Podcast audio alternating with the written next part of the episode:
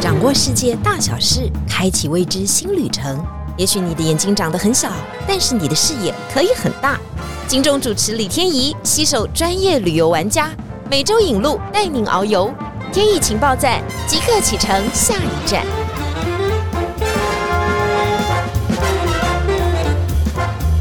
天意情报站，你说在不在？欢迎大家今天来到节目现场。上一集啊，跟 Jake 聊到了纽西兰，真的觉得还蛮有趣的，因为我们本来觉得它是一个好静好慢啊，好养生呐、然后好健康的一个国家，但没想到它也有刺激的一面呐、上一次啊，Jake 就用说的，好像带我们去了大白档。我是真的不敢做这些东西，因为受不了离心力那一刻，我连玩海盗船都会鬼叫的那一种。所以啊，很谢谢这个 Jake 对我的说明，让我更不敢玩了。下一次我们目标就是带天意主播去玩一次哈。谢谢 Jake，我应该是第一个昏倒在大摆档的亚洲女性。搞不好有可能哦。我们再次欢迎我们的冒险达人，同时也是我们的疯狂玩家 Jack 来到现场。Kiwi，各位听众、天意主播，大家好，我是杰克。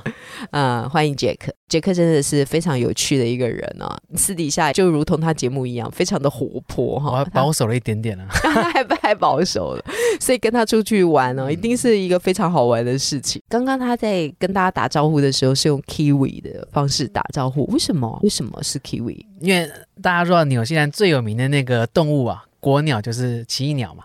奇异鸟，嗯我就问了他一个很笨的问题，我说：“对，奇异鸟就是那种七彩颜色，长得很漂亮。”他说：“你看到哪一只啊？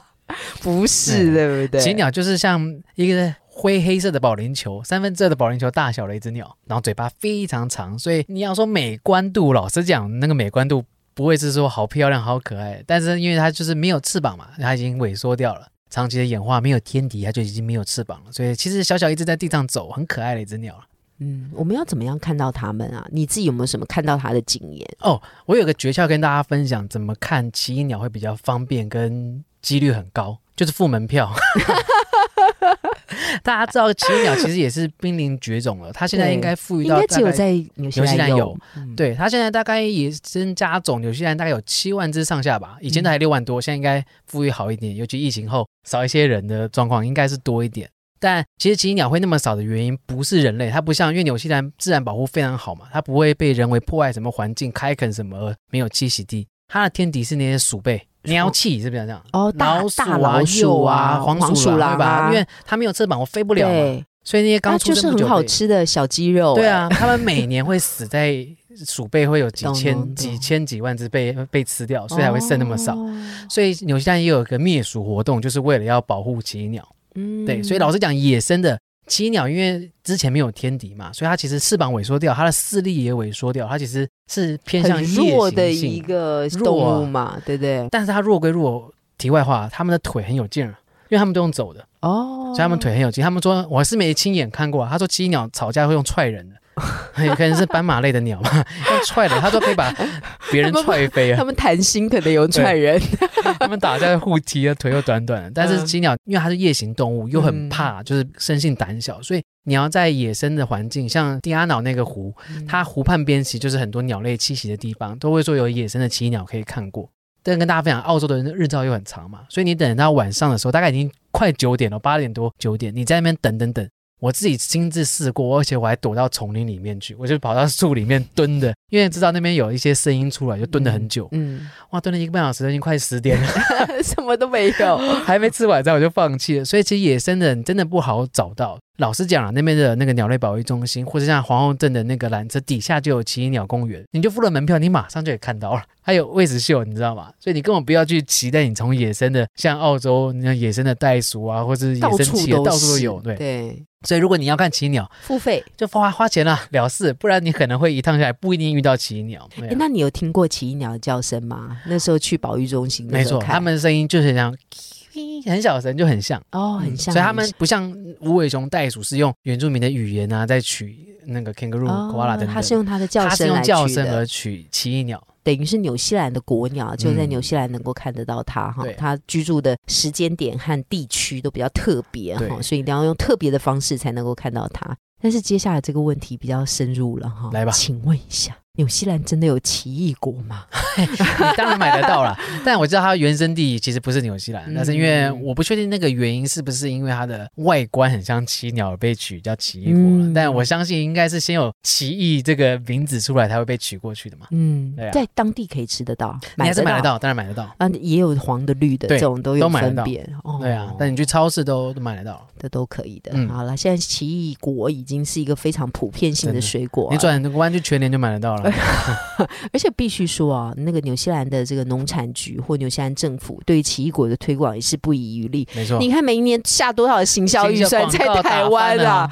我看台湾人真的是买的，说什么嗯富含维他命 C 都是奇异果、奇异果啊，当然，那营养价值真的很高啦。是是是。就纽西兰水果也是很好了，大家也毛起来吃啊。但是毛起来吃也要有钱可以买嘛，哈，这我面临到一个很实际的问题啊。嗯因为在上一集节目当中啊，Jack 特别做了一个比较，说很多人都把纽西兰比喻成希望纽西兰能够追赶变成瑞士的这样的一个程度，嗯，好山好水哈，很好玩。但是瑞士很贵啊，没错。纽西兰也很贵吗？呃，比不上瑞士，但比台湾确实是贵了。嗯您大家可以想象，我们常常就是用油价来比较嘛，它嗯其实油价就是大概是两倍，哦，油价两倍，所以很多自助客他会很斤斤计较，所以有些人的油你要自己自驾，你保证会加很多次油。嗯所以其实花费不菲，所以很多人对物价会纽西兰去玩的时候，他会比较去研算一下，我要会花多少钱啊，去评估我大概要准备多少。这原因是它的物价太贵了。下一次这个 Jack 可以买一瓶可乐来试试看，因为有人说可乐也是一个很衡量当地很好物价的方式哈。台湾大概现在一瓶可乐可能要接近三十块，我很久没买哈，就是罐装的，那可以看一下纽西兰当地大概卖多少，就能够确知它的。但是我相信都不便宜，真的，所以唉，纽西兰我可以跟大家分享我认为最便宜的一个东西。是这个是我你来分享，切身希望我们多买一点。，对，呃，我这句话我你等等听完答案再想想要不要这样讲，因为我自己也是有带团，也有小时候跟爸妈跟团，也有自己去自驾旅游。啊，所有东西我印象中深刻、最最深刻、最便宜的东西叫做罚单。啊，罚单对，因为我也是看到那个路太宽太美的时候，就那个油门一踩，你的右脚会越来越往下，不自觉的。台湾超速罚单，看在哪里超速了。看你的超速集距，其实纽西兰也是，OK，所以他的超速罚单的时候，哇！因为我在冰岛也被罚过，嗯大家如果有常出国的背包客知道，冰岛的罚单新的淌血。我在冰岛被罚了，那时候那个警察把我拦下来，跟我说我超速多少，直接报了一万多块台币。那冰岛的警察，而且冰岛也是那个整条路都引诱你犯罪的，那太宽了，那太宽太美了，你就哇，叮，警车就追过来了。哦，他还跟我说一万多块，我说我要怎么付？他说你可以现场付，刷卡打八折。还有刷卡机可以拿出来哟，要去冰岛的，根本预谋嘛，预谋被嘛，罚就要刷卡。嗯，但纽西兰，我心想说，完的，这次旅行罚单我要付多少钱？他就跟我讲，哦，你超速在第三集距超了大概二十几 km，你是罚一百二十纽币，大家纽币是快接近一百二十，便宜啊！我脑海里面笑容出来了，你知道吗？我本来不然他追上来的时候，你的心里又在淌血了。对啊，我以为要我要我要付一万块了，两千多。哦、t h a n k you officer，心情很好哎，你知道吗？好开心哦，马上可以付钱了，很开心。而且还是第三集剧，搞对不好如果没有超那么多，最便宜的三十，OK，我不晓得现在有没有变贵，但是以前最便宜是三十、哦就是如果超过十五以内，嗯三十意外的惊喜啊！好开心哦！我第一次被开单是这种心情呢，好便宜哦。但还是大家不要轻易超速了，因为一过他就开始追了。纽西兰因为他人少嘛，但是他执法的人可能也很少，千万不要存着侥幸的心理，就以为后面不会有人追上来哈。错误常常在松懈的时候，那个警车你在就出现了，他就是后面默默的警铃开始，哎，你好像听到一个声音在盘旋，对你已那不是白噪音，那是他追过来叫你停车了。为什么会被罚单呢？就是一定是自助嘛。嗯好通常我们通常都自己开车才会有这样的状况。一般如果我们做跟团的话，有巴士啊，或者是有司机帮我们代劳的时候，通常不太容易，又是当地人嘛，哈。所以接下来就进入到这个非常严肃的问题。说实在，这真我也很想问，嗯因为我曾经真的很想帮家里面规划哈，到纽西兰，不管是北岛、南岛的自助行，因为我总觉得哈，这个自助啊，大家比较步调一致嘛，哈，不会拖太久哈。就算在哪里想要停留一点，人家自助都是这样嘛，在哪里停留一点的话，我们就是时间比较充分。可能哈钱花的也比较少，对我知道我这一点一定会被打脸。你一定也有自助嘛？对你现在又要带团嘛？没错你赶快来帮我们分析比较一下。老实讲，纽西兰绝对是自助很舒服，跟很多可以玩跟看的国家。但老实讲，我说你要纽西兰自助，你身边那个旅伴一定要够强的神级旅伴，我觉得才比较适合自助。神级旅伴，所以他必须第一个要很会拍照，第二个必须的要很会看地图，哦，这个非常重要。还有还有什么技能？你这样讲，嗯要把加油盖打开，因为可能要常常要，加油自己。亲自处理最。好他还要会开车，不然长途开车是很辛苦的。没错，而且又是右驾。哦，，所以你其实那个旅伴要很强，就刚刚主播提的这些之外，他还要会懂得算油钱跟距离，你知道吗？你现在几公升，你能开到哪？因为不是到处有加油站的，纽西兰那个嗯哇，南岛，天啊所以你要到，一半的时候抛锚，简直快要昏倒了吧？而且还有住宿。老实讲，你跟团好方面是你根本不用担心住宿的问题，你自助你可能在行前你都要规划好你要住哪里。你一定要在什么时间点开到哪一个点，对不然你接下来可能会来不及，油也没有了，房间也可能没错，或者有些人是住露营区，你你可能要算露营区关门时间，他能不能在关门后时你还能进去，或是那个你是要有电的区域还是没有电的区域，你都要先算好。所以我才说自助当然是蛮丰富跟充满了乐趣跟惊喜，但你可能是真的是那个旅伴要够强，而且纽西兰南岛有些地方的网络不是那么强，嗯。所以你常常会开到一半完了消失的地图，你知道很聪明的旅伴会那些下载离线地图等等的，而且你可能还要做采买吃的喝的，你可能不会每餐都想要去像团体旅游，你会每餐吃的很惊喜跟很丰富，跟可能说是比较好的餐厅都已经含在里面了。然后而且你团体餐可能它的费用还不会比你自己跑去吃来的贵，你自己去吃还可能会花更多钱，所以你那个人甚至还要会煮饭跟采买东西，那个那个旅伴你一定要准备好。如果你跟你我觉得你想的应该不是旅伴，可能是一个仆人吧 仆人或者是一个 AI 机器人，他什么都要会耶。所以这个旅伴要真的很强，而且要有弹性，不然确实弹性每个地方自助旅行都容易吵架，对但纽西兰还是很多关卡要去解决的。嗯，对，比方说这个人要看日出，那个人就要看夕阳，哇，对这搞把大家搞疯了，啊想说这到底要几点起来，几点睡觉才能符合所有人的期待啊而？且纽西兰最容易误会就是哇，天还没有日落，现在应该六点，哇，其实已经八点了。结果那个人还不饿，啊这个人已经饿到一个饿烂了圈。嗯 而且纽西兰跟澳洲一样嘛，嗯时间到我就下班了，你真的是要去抓准那个时间点，不然有些东西关了，它也不会特别开久一些些等你。这是我最近去旅行的一个发现。我常常嗯觉得啊，我们都会做着自助的梦想哈。对，当然是年事越来越高的时候，就会告诉自己说，千万不要这么傻哈。对，我觉得规划旅程哦，只是纸上作业这件事情很辛苦，但这绝对不是旅行当中 最辛苦的一件事情哈。最辛苦的事情就是，如果没有办法依照你规划旅程在执行的时候，对你要有随时解决问题的能力，真的这个才是比较辛苦的部分。同意。对，所以那个人哦，是很重要的一点，决定有些人适不适合自助。我觉得，每个人都有脾气，而且呢，在这个夕阳西下的时候，通常呢那个情绪都会起来哈。脾气不好的时候啊，你跟你的旅伴，不管一个人、三个人、两个人哈，你要怎么样去跟他互动哦，大家才能够和平相处。happy 的解决。哎，隔天还要见面呢。隔天还要见面啊，这件事真的很难啊。家人呢、嗯有脾性都还理解，你对，要想想跟你的朋友啊，朋友啊、闺蜜呀、嗯哦，这个真的是可以同欢乐，真的，但是共患难的时候是非常辛苦的。同甘还能共苦啊。对，但蜜月还好，因为你已经结婚了，不容易马上取消婚约。如果还是情侣去，这个我觉得很难 说。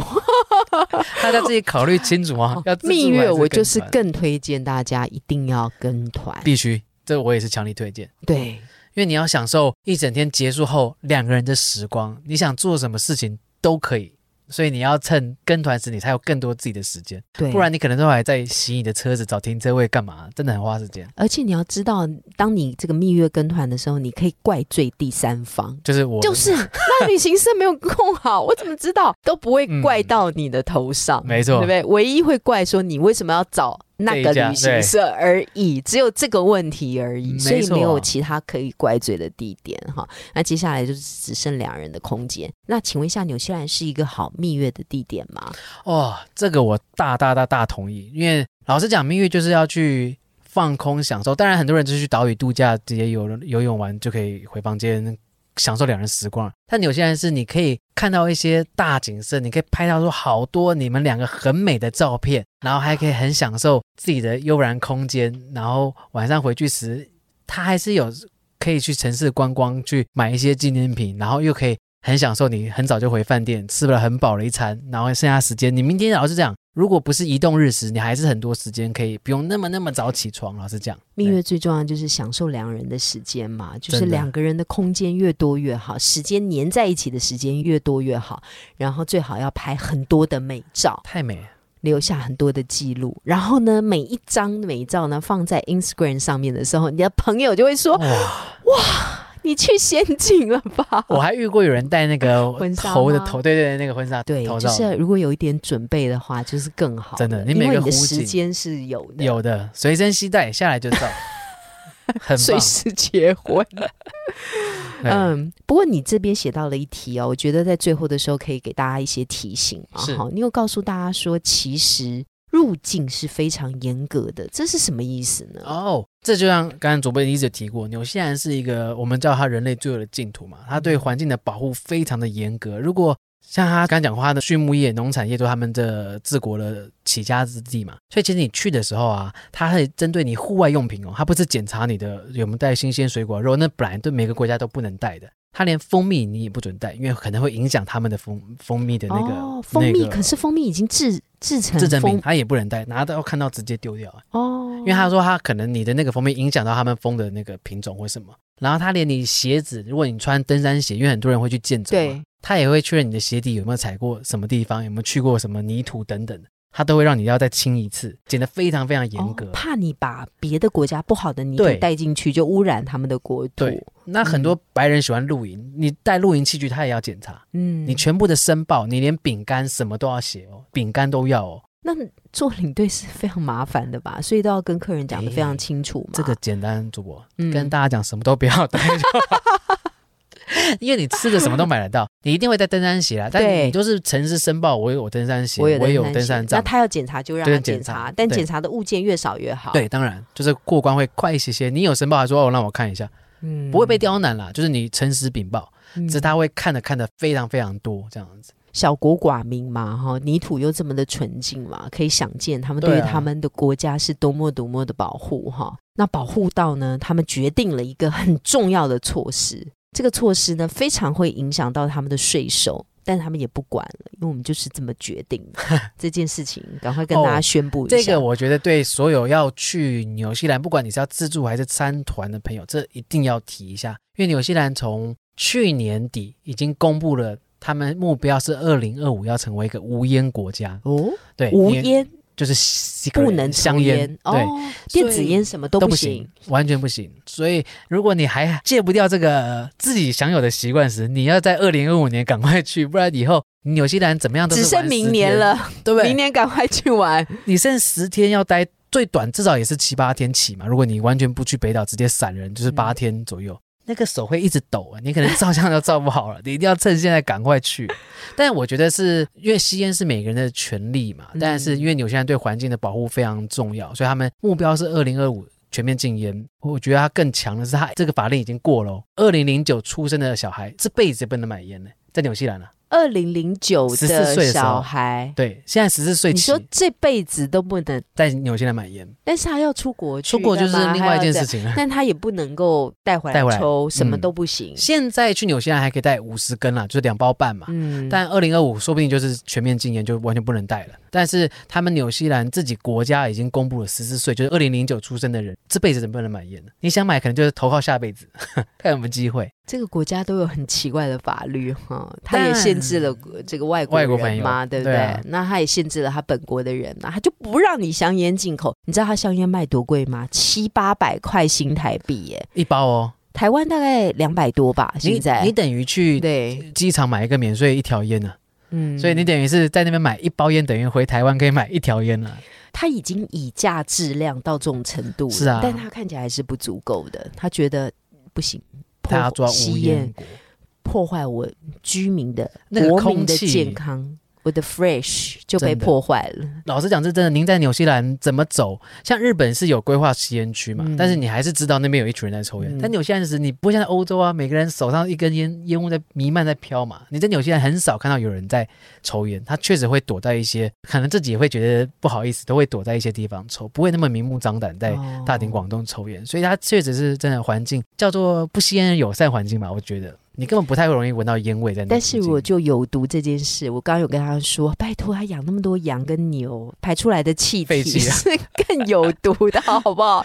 这个是现在的最厉害的这种 温室气体了，是不是？他们也是靠那些那个粪便当肥料在所以这就讲到重点，为什么他们现在头上会破一个大洞？因为他们就整个排气啊，太强了，就太强，没错。所以他那个光害，当然它是很 pure 的嘛，对它白云是很接近地表，所以，Jake 有给大家一个提醒：去纽西兰玩的什么东西都可以没有带，但你护唇膏一定要带，因为一定会嘴裂。第二个，你一定要带的就是，墨镜。